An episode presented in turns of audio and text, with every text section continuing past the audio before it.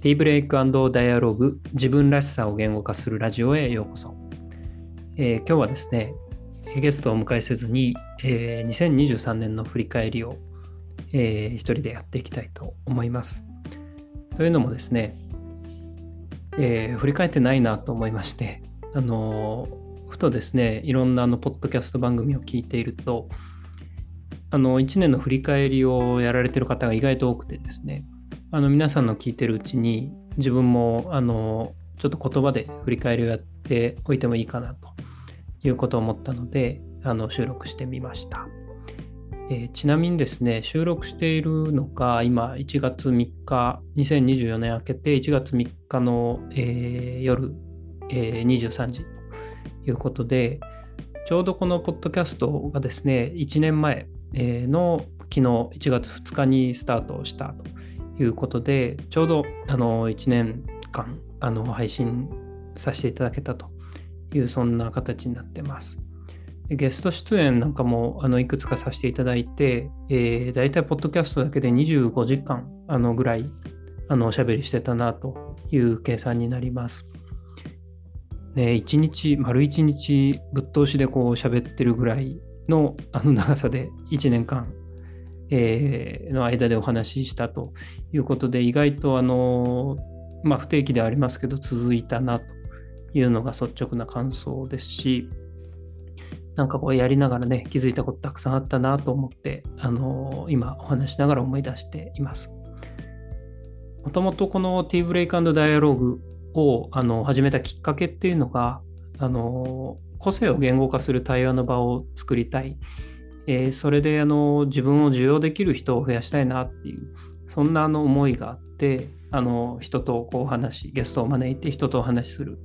あの形で番組を始めてみました。やってみてですねそうですねなんかこう相手の話をこう聞いたり深掘ったりしてこうある意味自己理解だったり自己需要を促すことっていうのはコーチ業の方でもやっていることなので自然とやれてしまうなということを改めて感じたあの次第です。ただですね、意外と難しかったのが、最後にあのおまけ的にですね、勝手にあの私がこう相手に合わせて、えー、飲み物ですね、まあ、お茶をティーブレイクダイアログなんで、えー、まあ、お茶をこうインスピレーションでこう進めているんですけど、これが結構難しくてですね、あのはい、やってみて結構難しかったですけど面白いなということを感じてます。あのお相手もですねなかなかこう人にお茶を勧められたりこう自己理解をした後にそれに合わせたお茶をこう勧めてもらうみたいな経験ってあんまりこうないなかったって言ってくださる方が多くて、まあ、中にはね飲んでみてこうすごく美味しかったよとか好みでしたみたいなそんな連絡をいただける人もいてですね、あのすごくそれをあの聞いた時には嬉しいなというふうに自分も感じられました。これはなんかやってみてのこう発見というか気づきだったかもしれません。でそうですね、最近というか23年どんなことを取り組んできたかなとこのポッドキャスト以外でですねあの考えてみると、まあ、大きく分けるとあのコーチ業とビール業2つのこう仕事をパラレルでやっています。やっていました。コーチ業ではあの自己理解コーチの活動がメインで、えー、ビール業では、えー、まあ、営業がメインなんですけど自分がこう自分らしく活動できたなって思う分野でいくとこうクラフトビールを社内外にこう広めていく、えー、セミナーだったり体験の場作りみたいなそんなクラフトアンバサダーっていう活動があって、えー、この自己理解コーチとクラフトアンバサダーってすごくこの個性を言語化する、えー、役割だったなというふうにあの感じています。自己理解コーチはですね、まあ、コーチングっていうことを通して人の個性をこう言語化してあの言葉にする伝えるっていうことだったりクラフトアンバサダーはクラフトビールのこう個性をこう言語化して、えー、まあ、発信したり体験してもらったり、えー、セミナーで語ったりと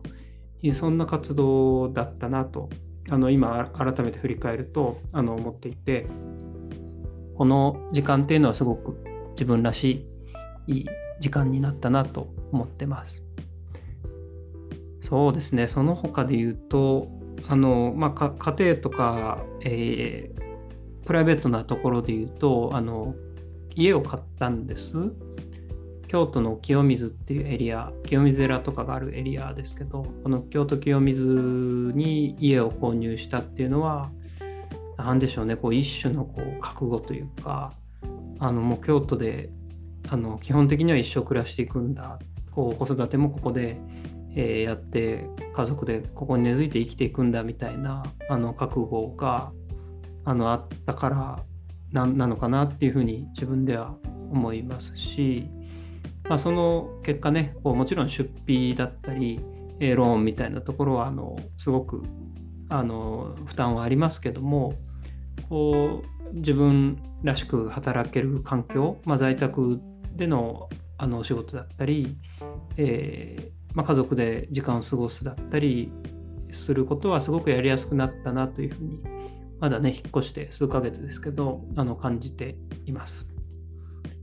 あとはあの1階にねあの自分の教室も設けさせてもらってあの人を少しお招きお招きできそうなスペースもゆくゆく作れそうなので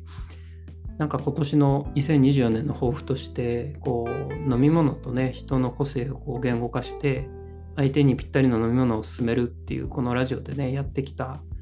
部分をこうちょっと抜き出して T コンシェルジュ的なあのサービスをリアルで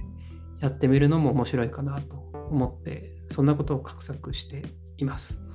今年中にねなんとか形にできればあのいいなと思いますので京都にあの足を、えー、お運びの際にはぜひあの清水まで足を伸ばしていただけると嬉しいなと思います。あとね、皆さんへの告知という意味では、あの、新しいポッドキャスト番組を始めようかなというふうに思ってます。来週ですね、1月の9日火曜日の朝スタートで、えー、各週で、えー、火曜日に、えー、ポッドキャスト番組を配信しようと考えてます。番組名がパラレルワーカーの本音というあのそんな番組名でこう素敵なパラレルワーカーのね、お姉さんとこうタッグを組んで、あの定期的に配信をしていく予定なので、えー、ぜひぜひ、あの1月9日火曜日以降、あの Apple Podcast だったり Spotify などで、えー、検索してあの聞いていただけるとあの嬉しく思います。あの相対的にね、この自分の T ブレイクダイアログはあの配信頻度かなりガクッと下がるような気があの予感がしていますけども 一応あの消さずに置いておこうかなと思いますので、あただ一旦これをあの節目としてですね、あの1年経ったあのところで新たなちょっと、えー、音声配信の形にチャレンジしていきたいなというふうに思ってます。あのぜひパラレルワーカーの本音聞いていただけると嬉しいです。えー、ちょっとね、ざっくばらんに2023年振り返りあのしましたけども、皆さんの2023年、えー、いかがでしたでしょうか？で人によってはこう一つの活動にぐっと集中された方もいらっしゃれば、まあ、私のようにこういくつかのね仕事だったり生活をパラレルでこうあのやられてきた方もいらっしゃるんじゃないかなと思います。なんかねそれぞれでこうできたこともしくはできなかったことをこう言葉にしてみるとあの自分の中でも今回気づきがあったので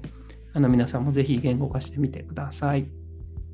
はい、じゃあ今日のティーブレイクダイアログこれで終わりにしたいと思います。えー、聞いていただいてありがとうございました。